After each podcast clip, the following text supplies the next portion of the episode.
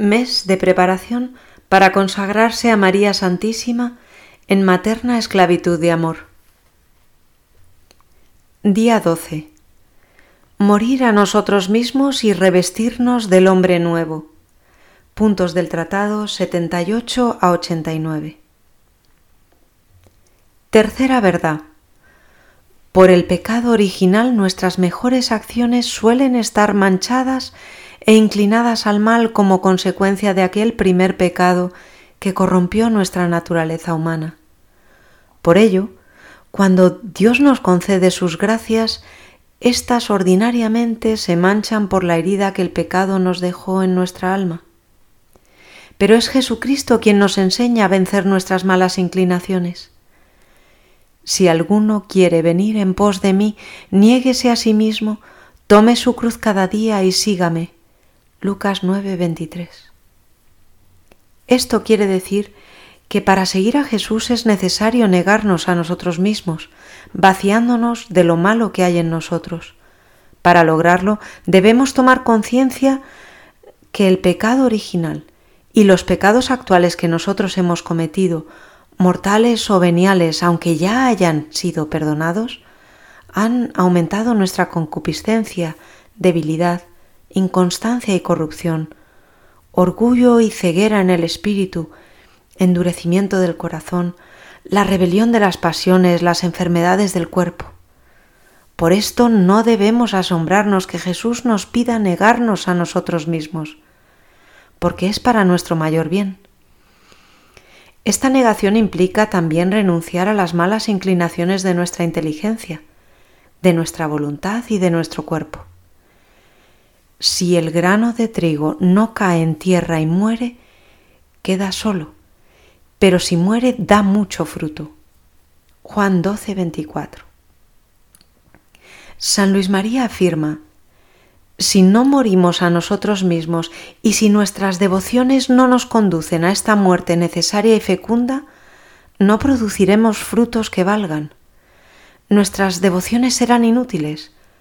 Todas nuestras obras de virtud quedarán manchadas por el egoísmo y la voluntad propia. Dios no aceptará ni los mayores sacrificios ni las mejores acciones que podamos realizar si no las hacemos por amor a Él, quitando cada pequeña complacencia que podamos encontrar en ellas. Debemos elegir entre todas las devociones a la Santísima Virgen, que es la que nos lleva más a la negación de nosotros mismos, siendo ésta la mejor y más santificadora. San Luis María revela que la devoción propuesta por él es un secreto, desconocida por muchos y poco practicada, pero que en realidad es un secreto sobrenatural para hacer en poco tiempo, con dulzura y facilidad, operaciones sobrenaturales que conduzcan a llenarse de Dios y volverse perfectos. La función materna de María facilita el encuentro personal con Cristo. Cuarta verdad. Ya que nuestra condición humana tiende al mal y si para alcanzar a Dios nos apoyamos tan solo en nuestras fuerzas, todas nuestras obras no serían tan buenas como para unirnos a Él, es pues cosa perfecta porque es más humilde no acercarse solos a Dios sin un mediador. Por esto, Dios mismo nos dio unos mediadores. El primero es Jesucristo, que es nuestro abogado. Por medio de él debemos rezar con toda la Iglesia y por medio de él tenemos acceso ante la majestad divina. Pero como también Jesucristo es Dios, en todo igual al Padre, tenemos necesidad de un mediador ante el mismo mediador. El segundo mediador es María. Si tememos ir directamente a Jesucristo Dios a causa de su infinita grandeza y de nuestra pequeñez o pecados, imploremos con filial osadía la ayuda e intercesión de María nuestra Madre. Ella es tan caritativa que no rechaza a ninguno de los que imploran su intercesión, por más pecador que sea, pues, como dicen los santos, jamás se ha oído decir que alguien haya acudido a ella y confiado perseverantemente en ella haya sido rechazado. es tan poderosa que no hace falta otra cosa que presentarse ante el Hijo para rezarle y prontamente éste concede y acoge su pedido, porque siempre se deja vencer amorosamente por las oraciones de su queridísima madre, que lo llevó en su seno y lo amamantó. Llevamos el tesoro de la gracia en vasos de arcilla. Quinta verdad. A causa de nuestra debilidad y fragilidad nos es muy difícil mantener las gracias y los tesoros recibidos por Dios, porque llevamos este tesoro más valioso que el cielo y la tierra en vasos de barro, en un cuerpo corruptible y en un alma débil e inconstante. Además, los demonios ladrones muy astutos quieren sorprendernos de improviso para robárnosla. Espían día y noche y buscan el momento favorable para ello. Nos rodean incesantemente para arrebatarnos en un momento por un solo pecado todas las gracias y méritos logrados en muchos años. Debemos estar atentos, pues hubieron almas santas que fueron derribadas. Aunque recibieron la gracia necesaria, perecieron por confiar en sí mismos. Si hubiesen confiado sus tesoros a la Virgen poderosa y fiel, ella los habría custodiado.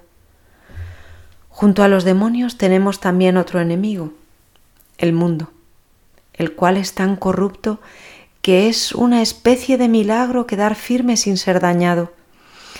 Pero la Virgen Santísima, que nunca ha sido vencida por nadie, protegerá poderosamente a aquellos que la aman. Prácticas de preparación. 1. Ponerse en la presencia de Dios. 2. Pedir la gracia de tener un gran deseo de ser grato a los ojos del Señor y de tener como fin único de mis elecciones fundamentales la vida eterna, sin dejarme seducir por el espíritu del mundo. 3. Lectura ¿Cómo combatir el mundo? de Antonio Rollo Marín. Teología de la perfección cristiana. D. Cuarto propósito. Aplastar el respeto humano. El prestar atención a lo que dirán los demás disminuye nuestra dignidad de cristianos y ofende a Dios. Para no desagradar a los hombres que viven en pecado mortal, no respetamos la ley de Dios y nos avergonzamos de mostrarnos como auténticos discípulos de Jesucristo. El Divino Maestro nos advierte claramente en el Evangelio que no reconocerá delante del Padre aquel que lo haya negado delante de los hombres. Es preciso asumir una actitud firme y decidida delante de Jesús, porque quien no está con Él está contra Él. San Pablo afirma de sí mismo que no sería discípulo de Cristo si buscase complacer a los hombres. El cristiano deseoso de alcanzar la santidad no tiene que tener en consideración cuanto el mundo puede decir o pensar. Es mejor adoptar desde el principio una conducta clara e irreprensible, para que nadie dude de nuestros verdaderos propósitos y de nuestras reales intenciones. El mundo os odiará y os perseguirá, nos ha dicho el Maestro Divino en Juan 15, 18. Pero si en vosotros encontrara personas decididas e inamovibles, terminará dejándoos en paz. Tan solo con los cobardes vuelve continuamente al ataque para traerlos entre sus filas. El medio mejor para vencer el mundo es no ceder ni siquiera un paso, afirmar con fuerza la propia voluntad, renunciar para siempre a sus máximas y a sus vanidades. Ponemos a consideración un texto de San Juan María Vianney, el santo cura de Ars. Os digo, hijos míos, con San Bernardo, que desde cualquier perspectiva que se mire, quien obra por respeto humano, que es la vergüenza de cumplir los deberes de la religión a causa del mundo, demuestra él desprecio de Dios, de sus gracias y ceguera del alma.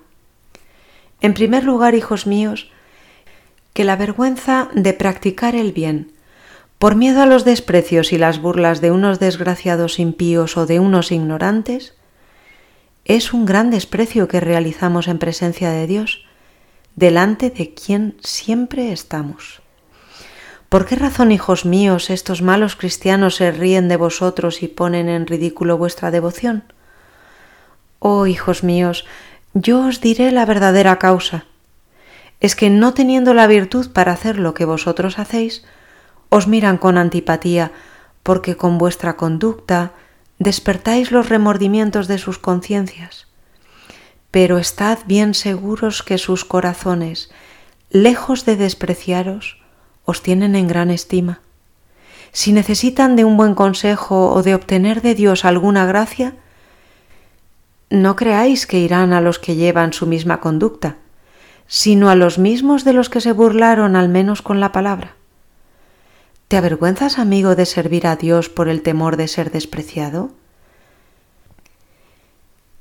Mira a aquel que ha muerto sobre la cruz.